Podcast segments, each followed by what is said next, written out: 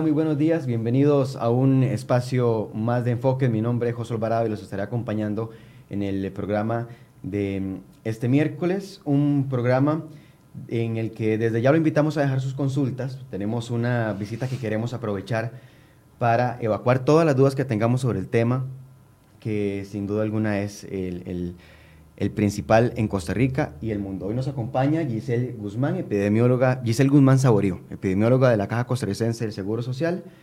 Y eh, bueno, vamos a conversar sobre la situación actual del país, pero también mucho eh, de lo que la gente ya empieza a hablar tal vez con más constancia y es hasta cuándo, cómo vamos, mm. eh, cuándo va a cambiar la situación actual desde el punto de vista científico. Y para eso nos acompaña doña Giselle. Gracias por acompañarnos en este espacio. Un placer, buenos días.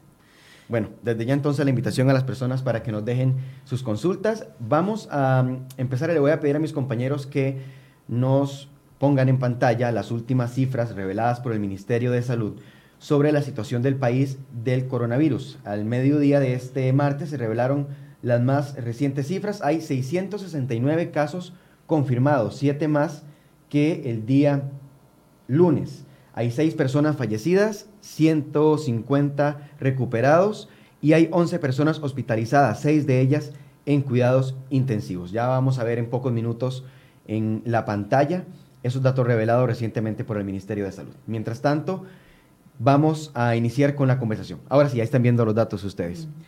Doña Giselle, tal vez si empezamos con la discusión de a qué se le llama aplanar la curva, que al fin y al cabo es el objetivo principal que, en el que deberíamos al menos estar todos los costarricenses en este momento. Bueno, muy buenos días a todas las personas que están hoy conectadas, sintonizadas.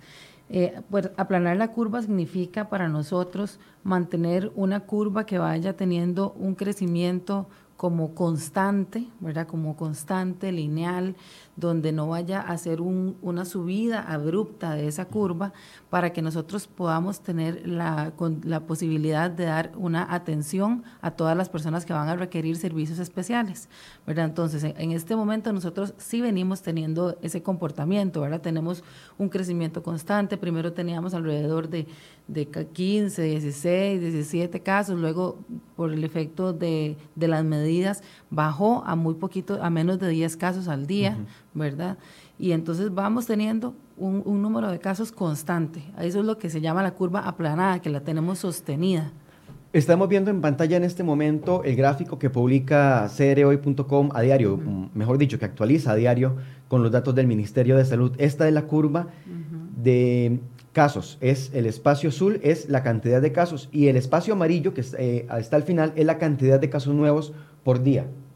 ¿Qué podemos decir de esta curva entonces? Yo se nos dijo que sí estamos cumpliendo el objetivo, pero ¿cómo podemos analizar? ¿Cuál sería, por ejemplo, eh, el comportamiento de esa curva en una situación, eh, en un crecimiento desmedido? Bueno, ayer estuve leyendo un, artículo en la noche que me mandó un, investigador de la UNED, un, conocido mío, el doctor Gravin Villegas y su equipo, y están, están ellos planteando algo muy interesante que nosotros podemos hablar con esta curva, y es que los países, eh, los países que han tenido ya un crecimiento importante de, COVID en sus países, han visto que después de los 50 días, 40, 50 días, que más o menos nosotros estamos ya cumpliéndolos eh, esta semana, ellos han empezado a ver que eso que usted ve ahí, ¿verdad? Que va subiendo, que tenemos un porcentaje acumulado, pero vamos subiendo, como les digo, constantemente en un número muy similar, parecido, y que se va manejando de una forma bastante plana, después de esos 50 días hizo un crecimiento exponencial. ¿Y qué significa exponencial? Que, eh, que en lugar de tener hoy yo este, 10 casos, voy a tener de hoy a mañana 20 de mañana pasado mañana 40. O sea que yo voy siendo exponencialmente el número de casos en lugar de seguir siendo una constante o un número similar, ¿verdad? Eso es lo que nosotros estamos viendo aquí. Estamos viendo un número constante, similar, donde poquito a poco se nos van sumando casos, pero todavía no, no se nos dispara. Pero sí es importante, Josué, que estamos en ese periodo, en ese momento. O sea, esto yo le decía ahora en, el, en el momento previo a la entrevista que esto no es una confianza para nada, o sea, es una un reconocimiento de que vamos haciendo las cosas bien, pero no de que tenemos un premio de que porque ya nos salvamos del coronavirus. Eso es otro, eso es otra cosa, ¿verdad? Vamos haciendo las cosas bien, pero en este momento es donde tenemos varios ciclos o periodos de incubación del virus que ya se están conjuntados. Entonces, como tenemos varios ciclos, ya tenemos más personas expuestas. Tenemos más personas que por cada persona que se contagia puede transmitirlo a dos personas más. Entonces, este, este grupo en, celeste que está acumulado aquí de personas, todos han podido contagiar a dos personas más. ¿verdad? Algunas de esas presentan síntomas, algunas de esas no presentan síntomas. Entonces, algunas nunca las podremos detectar. Entonces, ¿qué significa? Que, las, que los cuidados no se pueden dejar, porque en este momento estamos en un punto donde el confinamiento también está haciendo una crisis, ¿verdad? Ya estamos viendo cómo la gente sale, como la gente ya necesita volver a trabajar. Alguna gente, yo tengo una hermana que tiene una clínica y me dijo, yo necesito reabrir, ¿verdad? Entonces, ¿qué, ¿cómo vamos a funcionar a partir de ahora? Tenemos que aplicar medidas. Pero esta curva que vemos aquí está aplanada, pero no hemos terminado, estamos todavía empezando. Ahora, tal vez nunca antes en, la vida mucho le habíamos, le habíamos, puesto tanta atención a los gráficos como ahora durante esta emergencia, pero generalmente uno tiende a ver que si se da o si a uno le piden aplanemos la curva, uno esperaría que la curva suba, eh, se mantenga y baje. La gente está, como dice usted, ansiosa por empezar a bajar.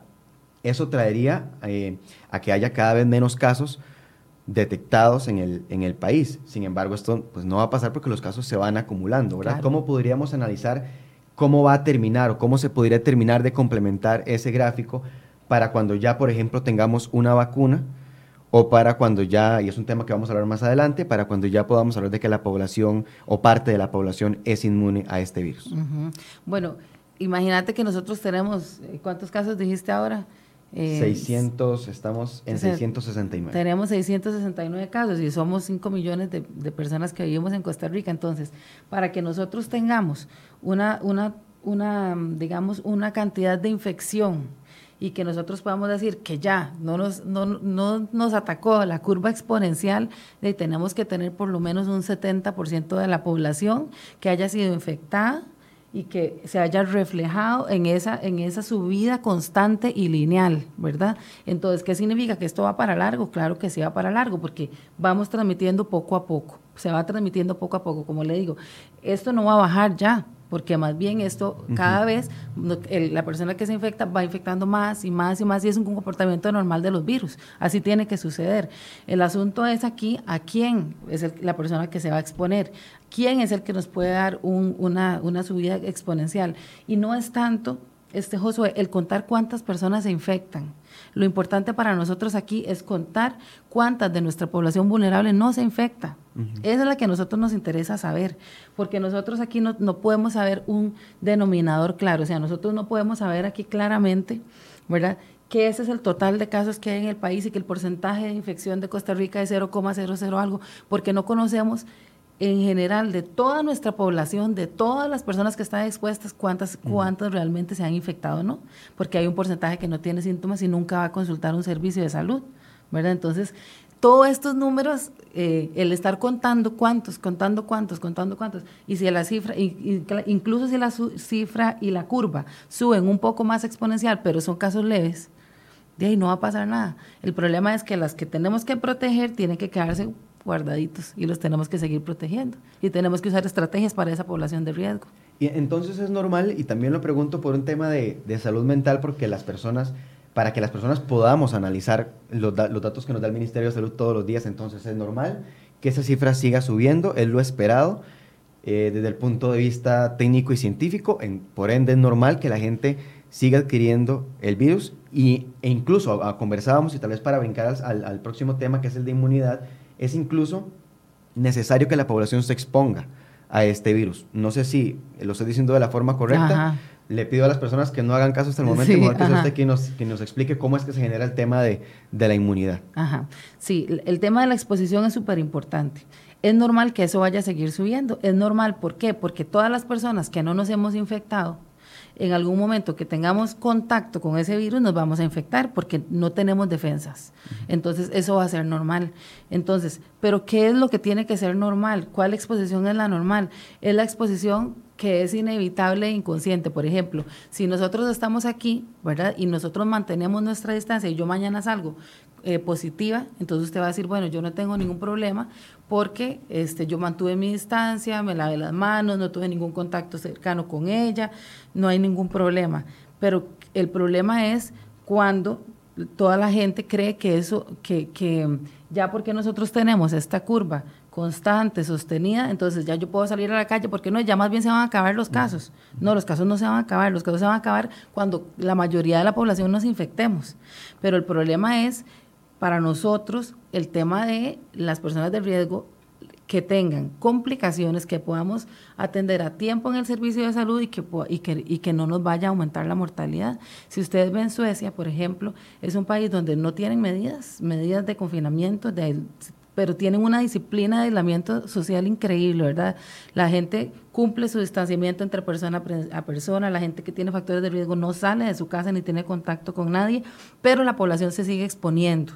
La población joven, la población que tiene que salir a trabajar, pero con todas las medidas. Entonces, si se infectan, no es una infección como provocada porque yo voy a salir para infectarme, no, no, no, es porque porque eh, ya hay demasiada población que está cerca de mí y que puede infectarme, pero la tasa de mortalidad es más baja porque a las personas que realmente yo tengo que cuidar las estoy cuidando. Entonces, sí va a seguir subiendo, va a seguir subiendo constantemente si nosotros mantenemos las medidas y lo podemos manejar así. El problema es si la gente suelta las medidas de un solo tiro, sale a la calle y expone a la gente que está aislada en la casa manteniendo el confinamiento y respetando las medidas y los enferman. Ahí se nos, se nos sale de la curva exponencialmente y la, y la curva fallecidos. Ahora, no hay un tratamiento en particular eh, o específicamente para la COVID-19, sin embargo, hay medicamentos que se usan que pueden mejorar al paciente, incluso eh, ya hay 150 personas recuperadas en Costa Rica.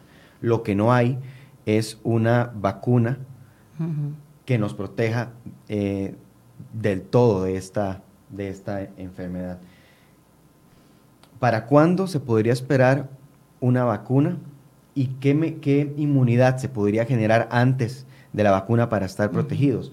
Incluso hay gente que nos ha preguntado en nuestras redes sociales si tomar, em, qué sé yo, vitaminas de las que venden tal vez en, en, en macrobiótica, farmacias, tomar batidos, algún tipo de alimentos. ¿Cómo podemos protegernos? Del virus, cuáles son esos mitos, pero además, ¿qué podríamos esperar de esa protección eh, real que es la vacuna?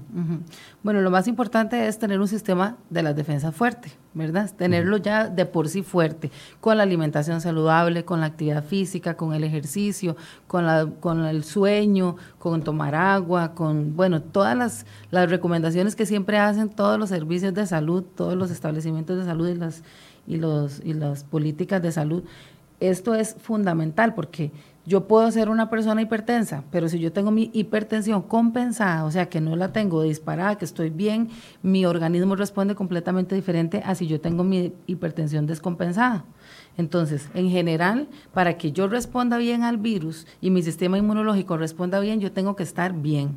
Tengo que tener un sistema inmunológico fortalecido, ¿verdad? Porque yo eh, este, me estoy cuidando. Entonces, ahora que la gente está en la casa y ustedes los memes, ¿verdad? Todo el mundo que, que se va a engordar, que todo eso, y eso es cierto. Eso es cierto, porque la gente le da pereza. Es como un círculo, ¿verdad? El círculo de la pereza, entonces estoy cansado, entonces estoy fatigado, entonces no hago ejercicio, entonces como más. Y esto, todo esto me predispone a que mi sistema inmunológico no esté bien preparado y no esté bien fuerte. Entonces, esto es parte de, ¿qué va a pasar? Que cuando, para que yo tenga inmunidad, de contra ya el virus específicamente, tiene que ocurrir dos cosas. O que yo me infecte o que yo tenga una vacuna. O la tercera cosa que puede pasar es que la población que está alrededor mía se ha, infectado en una, gran, en una gran cantidad de personas, un gran número de personas, y entonces los que vayan a estar en contacto conmigo ya tengan defensas y me van a proteger a mí para que yo no me infecte. Esa es la famosa inmunidad de rebaño. ¿verdad? Entonces, ¿Qué pasa? Que la vacuna va a durar por lo menos dos años en salir. Entonces, la inmunidad la tenemos que generar nosotros los que nos vamos infectando. Poco a poco nos vamos a ir infectando. Entonces, cuando, cuando hay un porcentaje mayor al 70-80% de personas que nos infectamos, ya podemos empezar a tener esa inmunidad de rebaño, o sea, vamos a hacer un rebaño protector contra esos adultos mayores que protegimos en la casa, porque ya todos nosotros sufrimos el virus, tenemos anticuerpos, o sea, nuestro, nuestro organismo generó defensas y entonces ya no vamos a poderle transmitir el virus a esa persona que tenemos en la casa cuidándola, ¿verdad? Pero esto va a durar todo el tiempo que tenga que durar hasta que salga la vacuna. Ayer estuve oyendo unos eh, especialistas en inmunología, que son los especialistas en el sistema de las defensas de Estados Unidos, diciendo que incluso no se sabe cómo va a responder el organismo a la vacuna, que si va a lograr levantar esa cantidad de defensas para protegerse del virus. Entonces, el tema de la vacuna es un tema que nosotros no, no tenemos que considerar como la, la panacea en este momento, sino eh, el cuidarnos y mantenernos sanos para tener nosotros esa barrera de defensa ante el virus. Vamos a aprovechar este momento para invitar a las personas a dejar sus preguntas. Estamos con la epidemióloga Giselle Guzmán Saborío, epidemióloga de la Caja Costarricense de Seguro Social. Y de hecho vamos a evacuar ya algunas de las preguntas que nos están llegando. Nos pregunta Felipe Guido que si la caja hará pruebas para detectar pacientes asintomáticos. ¿Ese resultado sería más realista que el de hoy? Eh, eh, definitivamente ya con el Ministerio de Salud hemos estado hablando mucho del tema de las personas asintomáticas, ¿verdad? Em, lo que tenemos que entender, eh, la gente tiene que entender, y esto es súper importante, es que, por ejemplo, si yo llego y tomo una muestra a todas las personas que están en esta sala, ¿verdad? Hoy tomo una muestra con o sin síntomas, ¿verdad? Entonces yo puedo identificar, por ejemplo, quienes tienen o no COVID, pero mañana cambia el panorama ya los que estamos hoy, mañana puede ser que cambie la situación. Por ejemplo, si hoy salimos uno o dos personas positivas, puede ser que mañana salgan tres más. Entonces, el tema de muestrear sintomáticos y asintomáticos es un tema muy, eh, es, un tema muy importante que sí puede cambiar el panorama, pero que el panorama puede cambiar diariamente. Entonces yo tendría que tener la capacidad de muestrear a un montón de personas todos los días para saber si hoy es asintomática positiva o, es, o es negativa. Entonces, esto es un tema súper importante. Nosotros sí estamos tomando muestras en, personas asintomáticas de riesgo. Por ejemplo, en personal de salud, nosotros estamos eh, trabajando ahora eh, una propuesta de muestreo para las personas, por ejemplo, si yo soy un médico que voy a trabajar con adultos mayores, entonces estamos trabajando en una propuesta de muestreo para que ese médico lo podamos estar muestreando cada cierto tiempo, aunque sea asintomático, pero para saber que no va a exponer a los adultos mayores, ¿verdad? O si yo soy un médico que estoy trabajando en la unidad COVID, entonces también, aunque no tenga síntomas, voy a estar sometiéndome a un muestreo cada cierto tiempo.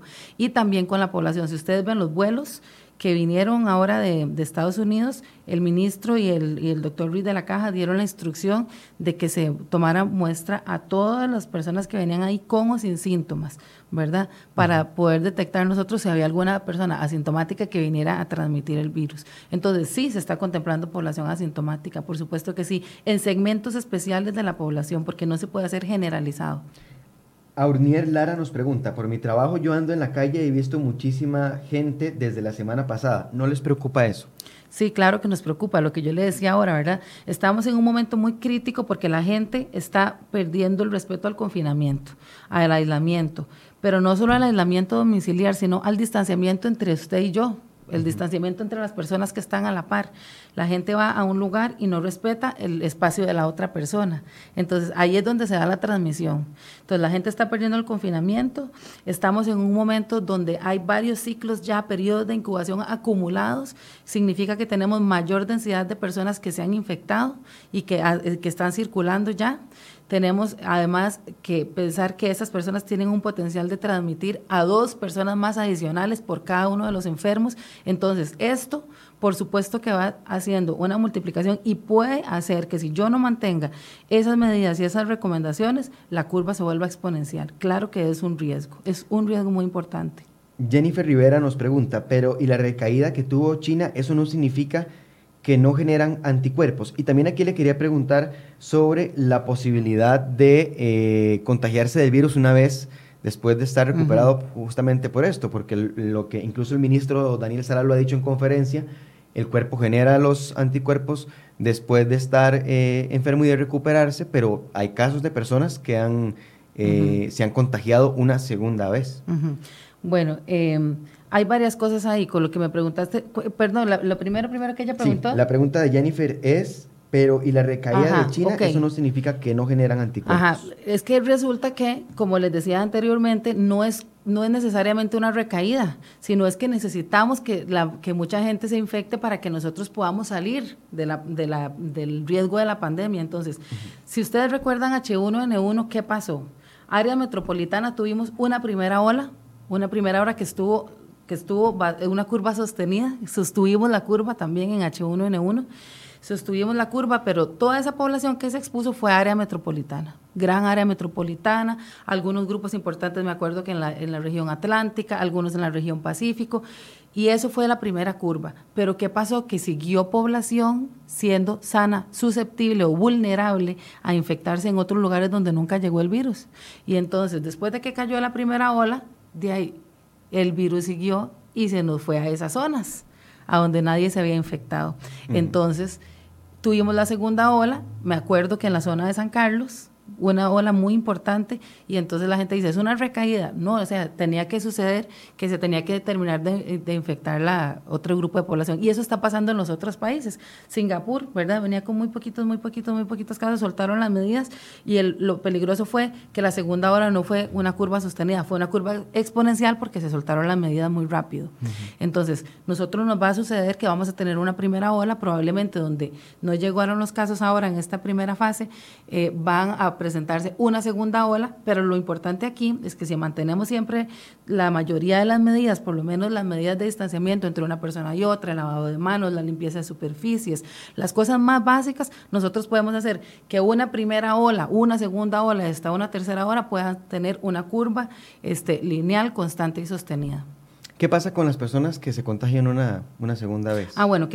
Eso es muy importante porque hay tres cepas, tres cepas de corona, de este nuevo coronavirus COVID-19 circulando, ¿verdad? Hay tres cepas del SARS-CoV-2 que se llama, y entonces eh, todavía no tenemos claro, la ciencia, todavía los científicos no tenemos claridad todavía de cuáles son los cambios en las manifestaciones clínicas, si hay realmente un cambio en la manifestación clínica.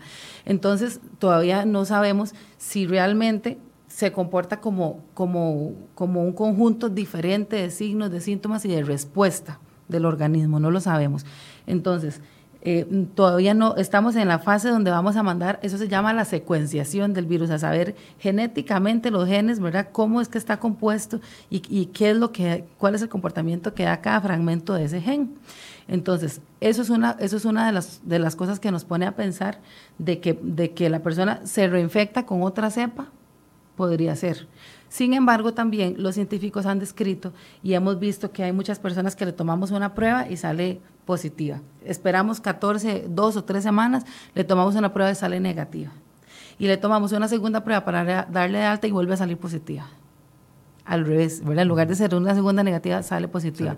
Entonces, dice eh, la literatura eh, que nosotros todavía somos capaces de excretar una cantidad de fragmentos de los genes, fragmentos de los genes del ARN, ¿verdad? Eh, un largo periodo después, aunque ya no seamos capaces de transmitir la enfermedad.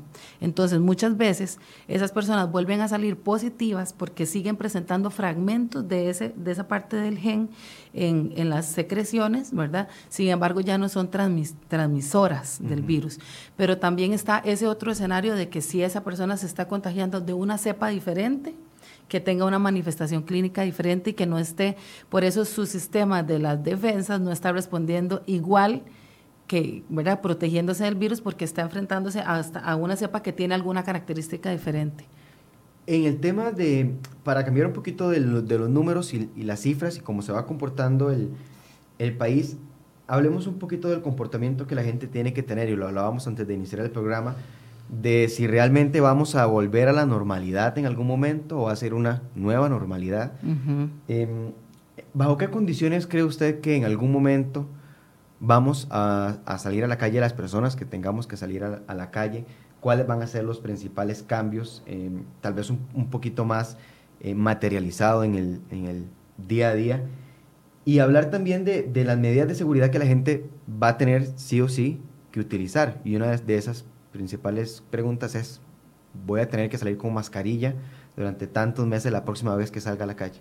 Bueno, eso es un tema súper interesante y complejo y, yo lo he conversado en diferentes foros con diferentes personas de diferentes sectores, ¿verdad? Porque todo el mundo tiene esa misma pregunta y realmente lo que hablábamos nosotros ahora, o sea, tenemos que adaptarnos a una nueva normalidad, a una nueva realidad, porque en este momento estamos hablando de coronavirus, el coronavirus puede tardar un año o un poco más en, en terminar de infectar, en terminar de producir esa inmunidad, pero también el coronavirus puede mutar, es un virus que tiene esa, esa esa connotación de que puede mutar, como los virus de influenza pueden mutar, o sea, podemos estar no solo ante coronavirus, sino ante otros nuevos virus.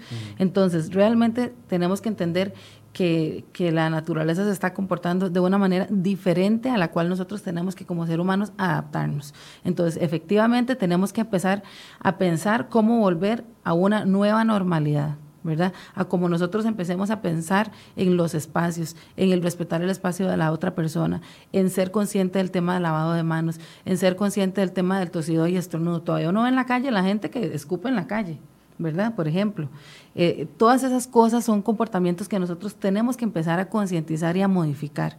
El tema de, de, de las aglomeraciones. Por ejemplo, nosotros estamos trabajando todo un proceso para, para rehabilitar algunos servicios de algunos hospitales. Y entonces hemos tenido que hacer un análisis de cuánta gente vamos a tener en esta área en, en el mismo momento para que no estén todos en el, en el mismo momento, ¿verdad? Teniendo un contacto cercano menor de un metro y medio, por ejemplo. Eh, ¿Cómo hacemos para que, ok, vamos a habilitar la consulta externa de este servicio, la consulta externa de este servicio, de este servicio, pero todos van a ir a la farmacia al mismo tiempo? No, tenemos que hacer un, ah, tenemos que hacer un servicio escalonado de atención y otros mecanismos como la farmacia satélite, que la gente vaya a, a, recogerla a un punto, que los de riesgo vayan a otro punto, los de no riesgo a otro punto. O sea, es toda una dinámica completamente diferente en la cual tenemos que pensar en todos los servicios. Hablamos también del aeropuerto. El aeropuerto entonces también está buscando ahora cómo va a abrirse a, los vuelos internacionales después y cómo va a manejar ese distanciamiento, cómo va a manejar la atención escalonada. Entonces, eso va a tener que ser en todos los lugares. La desinfección, el tema de la desinfección va a ser un tema prioritario. ¿verdad? Ya no podemos llegar a un lugar a donde esté sucio, porque entonces el cliente no va a ir. Entonces tenemos que empezar a cambiar toda la visión que teníamos antes a una visión completamente eh, como de conciencia y responsabilidad, no solo de mí, sino del otro. El tema de, uso de, la, de mascarilla, ¿va a ser este un cambio cultural tal vez? Las personas se preguntan, voy a tener que salir con mascarilla la, la próxima vez y tal vez era una realidad que nosotros veíamos eh, por temas de contaminación, se me ocurre. Era muy común ver imágenes de, de, exacto, de personas en China que utilizaban mascarilla, incluso personas de Costa Rica que iban allá, narraban un poco su experiencia usando mascarilla, pero la gente se pregunta, ¿la nueva forma de salir a la calle ahora es con una mascarilla? ¿Qué recomiendan desde el punto de vista científico y qué tan protegidos estamos con una mascarilla? Bueno, China y algunos países asiáticos eh, nosotros tuvimos una conferencia con, con, el CDC chino y le preguntamos, ¿por qué tiene mascarilla toda la población? ¿Por qué le da mascarilla a toda la población si hay A, B, C o, D recomendaciones que ahorita vamos a comentar? Y nos dijeron, porque tenemos. Porque tenemos que, porque producimos masivamente y le podemos dar a toda la población una mascarilla especial con un filtro porque nosotros tenemos esa capacidad, pero nosotros no recomendamos que se le dé a la población cualquier tipo de mascarilla que no tenga ningún filtro ni ninguna especificación, porque puede ser un factor de riesgo adicional. Entonces, esto es muy importante. Acaba de salir hace poquitos días una, un resumen de, la, de, toda la, de más o menos unos 79 artículos científicos que estudiaron el uso de las mascarillas y hablan de que es tan grande el riesgo de contaminación por el uso inadecuado de la mascarilla que es mejor no recomendarla, porque la mascarilla que es recomendable es la mascarilla médica o quirúrgica que tiene un filtro especial para gotas y salpicaduras que hace que la forma en que están entrelazadas las fibras de esa mascarilla no penetre esa gota. Pero ¿qué pasa? Que si la gente hace una mascarilla en la casa de diferentes materiales que no tienen esta, esta digamos, esta calidad o esta certificación de filtro, ¿verdad? De partículas que puedan hacer ese filtro, entonces nosotros estamos exponiendo efectivamente a la gente a una falsa seguridad. Porque también hay estudios que habla el Centro de Control y Prevención de Enfermedades de Estados Unidos que dice que hicieron un estudio del uso de las mascarillas y de la contagiosidad y vieron que se redujo menos de un 2% y en, y en las personas que, se, que utilizaron mascarillas sin otras medidas adicionales, más bien el aumento de la contagiosidad fue mucho, mucho más elevado. Entonces, ¿qué significa? Que la mascarilla por sí sola no funciona la mascarilla por sí sola no funciona, necesita que además se, apliquen otro montón de medidas adicionales para que funcione. Y las mascarillas que yo le puedo decir a usted, sí, úsela porque tiene una garantía de protección, es una mascarilla que tiene un filtro especial y que además no se aplica sola tampoco. Está exclusiva para el personal de salud y el personal de salud tiene una serie de medidas para utilizarla, ¿verdad? Empezando por el tema del lavado y la higiene de manos durante el acto médico conversábamos fuera de, cámaras que es un tema tan técnico que incluso durante toda esta emergencia, por ejemplo, para la elaboración de mascarillas para personal de, salud, hay personal eh, científico, profesionales del Tecnológico de Costa Rica, haciendo los, los modelos adecuados para evitar que el virus llegue a los funcionarios. Claro, es importantísimo porque eh, es muy diferente que yo nada más coja una tela y le ponga unas liguitas y me la ponga a que yo le haga pruebas, ¿verdad? De presión, de a qué presión sale un estornudo, a qué presión sale un tosido, a qué presión yo estoy hablando y estoy, y entonces a qué presión viene la gota ¿verdad? Y, penetra o no penetra, o viene una salpicadura y penetra o no penetra. Entonces, todas esas pruebas son pruebas científicas. Por eso le digo que para que yo recomiende una mascarilla, tiene que tener, tener una certificación. No es una tela cualquiera la que va a hacer esa, esa protección, ese filtrado.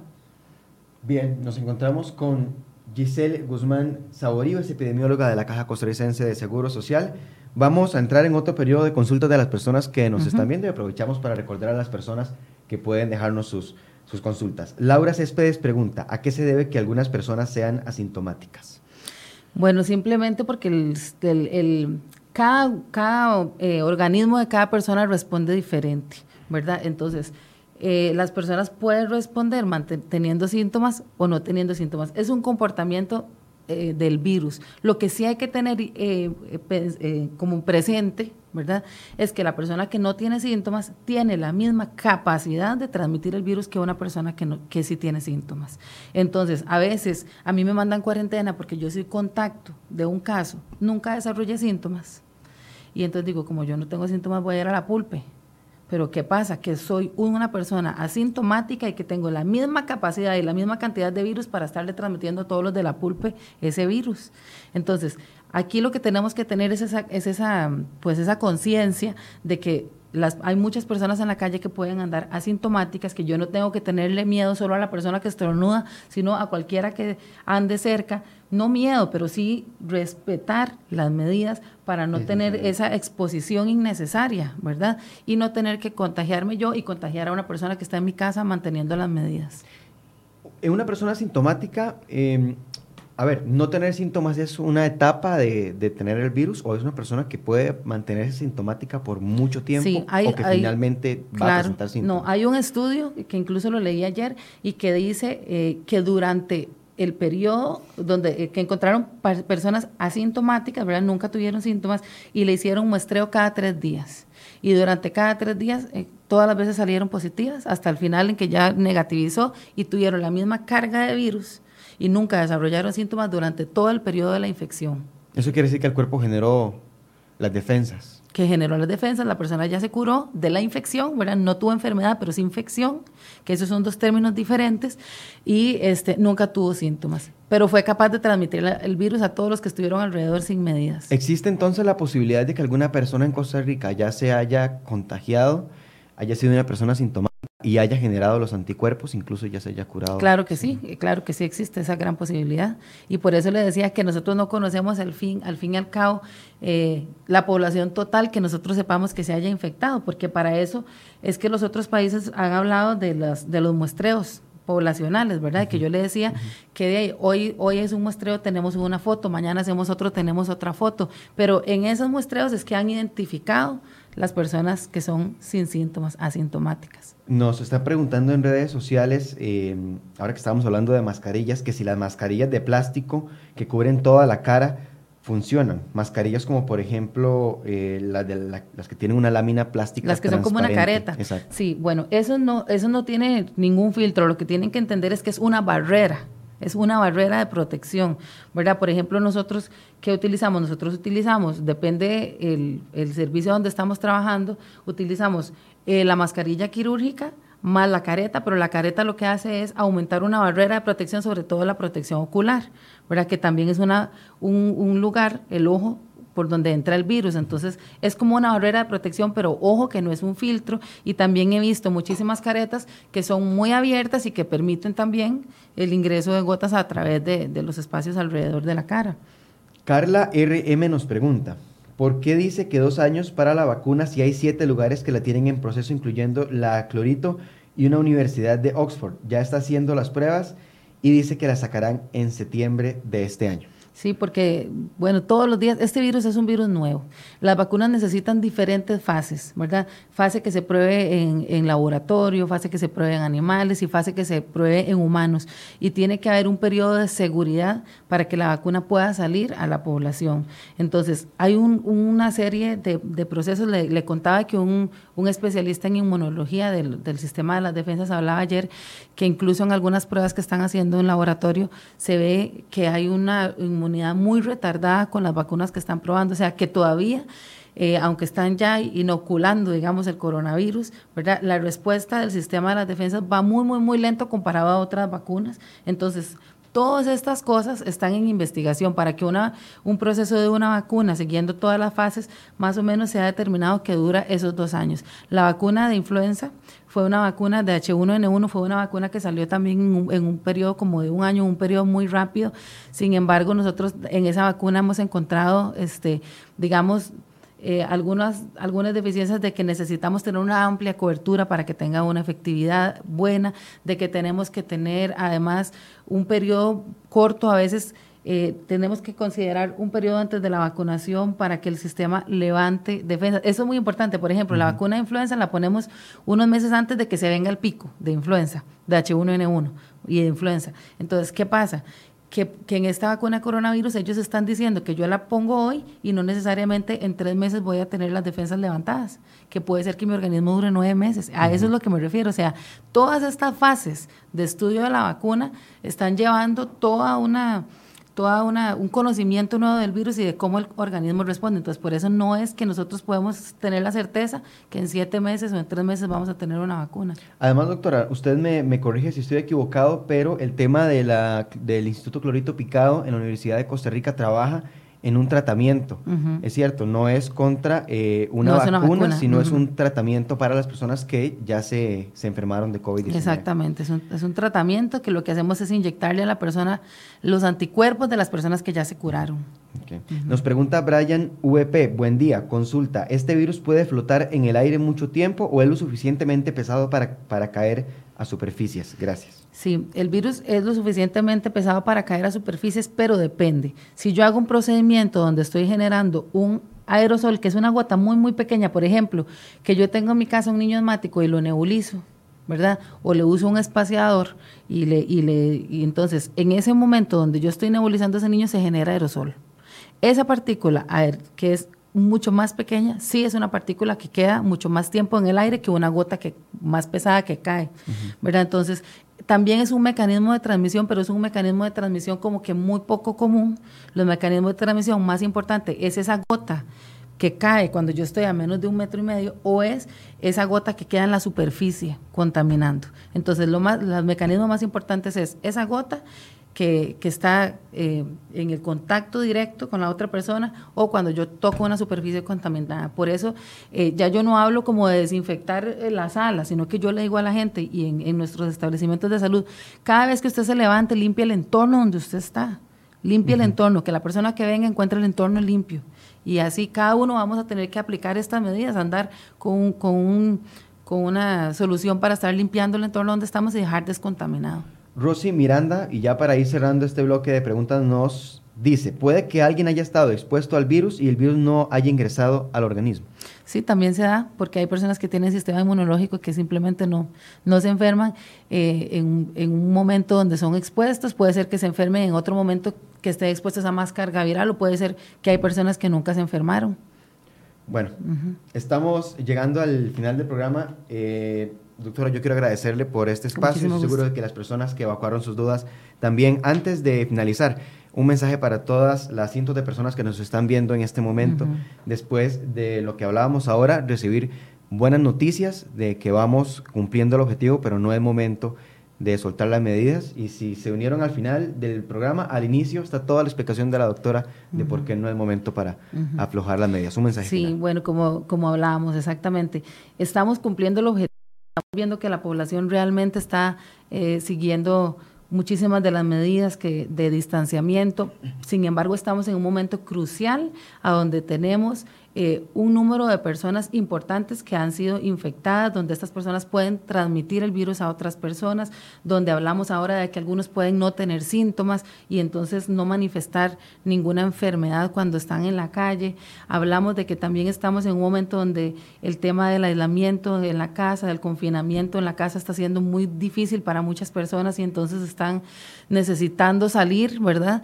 Y están pensando ya, tomando medidas para salir. Entonces, eh, sí, nosotros necesitamos volver, como decía ahora Josué, a, tener una vida eh, con nuevas medidas, con nuevas medidas pero nosotros no podemos dejar las medidas, no podemos dejar de respetar la distancia entre una persona y otra, no podemos dejar de lavarnos las manos, no podemos dejar de mantener la técnica del tosido y estornudo, no podemos dejar a nuestras personas vulnerables que tienen factores de riesgo, enfermedades crónicas que son riesgo para COVID, no las podemos dejar que anden libres en la calle sin protección. ¿Y cuál es esa protección? Que nosotros mismos no los expongamos cuando venimos de la calle. Hablamos siempre de que las medidas de distanciamiento no son solo en la calle, son en mi casa, son en mi trabajo, son en cada uno de los lugares a donde yo voy. Entonces, por favor, seamos conscientes, sigamos manteniendo este buen comportamiento que tenemos los costarricenses en mantener esa curva sostenida, aplanada, de tener una constante de casos para que realmente nosotros podamos tener a toda nuestra familia completa cuando esto acabe. Muchas gracias, doctora, por el espacio y gracias también gracias, a todos ustedes por habernos acompañado. Les recordamos que a partir de las 12 y 45 aproximadamente el Ministerio de Salud va a actualizar nuevamente las cifras sobre COVID-19 en Costa Rica. Usted puede seguir la información en ceroy.com y también en nuestras redes sociales. Buenos días. Buenos días.